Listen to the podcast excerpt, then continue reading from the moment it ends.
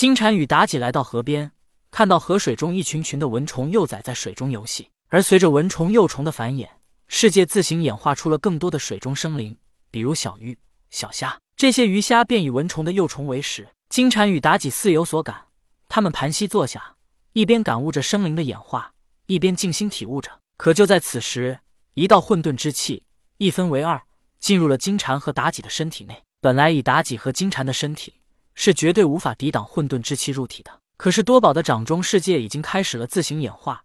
这混沌之气进入二人体内，接触到金蝉的身体为阳，又接触到妲己的身体为阴，于是金蝉体内的混沌之气自行转化为阳，妲己体内的混沌之气自行转化为阴。当混沌之气转化为阴阳之后，金蝉与妲己仿佛心有所感一般，同时张开了眼睛，看向了对方。身体中充满阳气的金蝉。看起来更加的威武雄壮，阳气逼人；而身体中充满阴气的妲己，看起来更加的妩媚动人，柔情似水。本来对金蝉很恶心的妲己，此时她的心态突然发生了变化。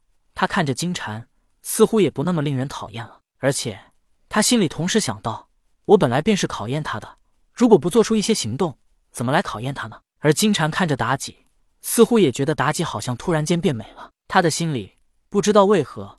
突然间有了那么一丝丝的冲动。妲己作为考验金蝉的人，她首先便做出了行动，仿佛无骨的美女蛇一般贴上了金蝉的身体。在混沌之气转化为阳气的影响下，金蝉沦陷了。多宝道人急忙将意识退出了自己的掌中世界，他实在没办法再看下去了。此时，多宝道人很疑惑，心中暗思：难道我错了？灵宝天尊安排金蝉碰到我，并不是为了考验他，难道他有另外的安排？过了许久，多宝估计时间差不多了。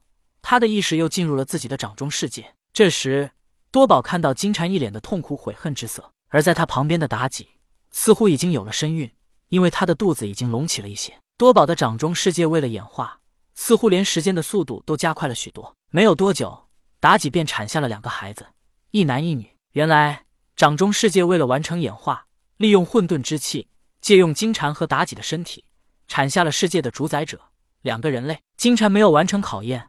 他又自觉对不起江江，他痛苦的跪在地上叩首道：“老师，老师，我输了，我输了，请带我离开这里。”多宝道人无奈摇摇头，他心中已经搞不清楚，童天安排金蝉来到这里究竟是为了什么。但是有一点他很清楚，那便是他发觉自己的世界越来越完善了。突然，多宝道人灵光一现，难道他安排金蝉来这里，并不是所谓的为了考验我，而是为了帮我完善世界？多宝道人思索，碰到金蝉之后。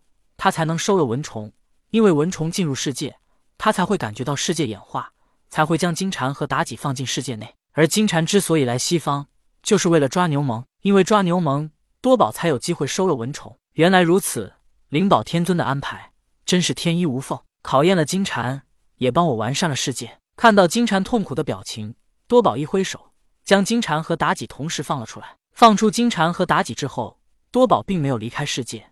而是突然在虚空之中现身，而妲己生下的一男一女看到灵力虚空之中高高在上如帝王一般的多宝道人，急忙跪在他面前。多宝略一感觉，便知道这一男一女是人非人，可以说他们是天生灵体。不，他们与灵体又不相同，他们是真正有身体的。多宝想了想，世界是在自行的演化，他不应该插手，等到世界演化完成之后，他才可以出手。所以，如今的他并不打算插手。只是以威严的声音对眼前赤裸身体的一男一女道：“你们可安心待在这里，记住，你们是灵体，千万不要吃任何东西。”一男一女跪下，恭敬的道：“是老爷，还请老爷赐名。”多宝暗自思索了一番，东方有伏羲女娲为人类之祖，如今这一男一女便是他世界里的伏羲女娲。多宝道：“你们便为男娃、女娃吧。”说了这些之后，多宝的意识便退出了世界。多宝的世界演化，直到此时。恰好用了七日的时间。当多宝离开之后，刚刚金蝉和妲己所在的河边，有一条蛇从河里爬了出来。刚刚金蝉和妲己在河边的所作所为，被他看得一清二楚。本来他一直都懵懂无知，可突然间，他看到妲己如美女蛇一般的行动，让他仿佛开窍了一般，头脑一片清明。当他再看别的鸟兽鱼虫，有了一种众人皆醉而我独醒的感觉，甚至感觉他们一个个就跟白痴一般。这条蛇通了人性，便有了野心。他想要掌控整个世界。男娃女娃因为是灵体，不需要吃喝，他们也不老不死，就这么在世界里生存了下来。由于他们力大无穷，还无惧生死，整个世界内的生灵便以他们两个为尊。充满野心的这条蛇，并没有暴露他已经开了灵智。他突然想到，那高高在上如帝王一般的男人，临走之前对男娃女娃说过，他们千万不能吃东西。想到这里，蛇的脸上露出了邪魅的笑容。后来的男娃女娃便被西方称为人祖亚当夏娃，多宝便是那个高高在上如帝王一般的男人。此为后话，有时间再表。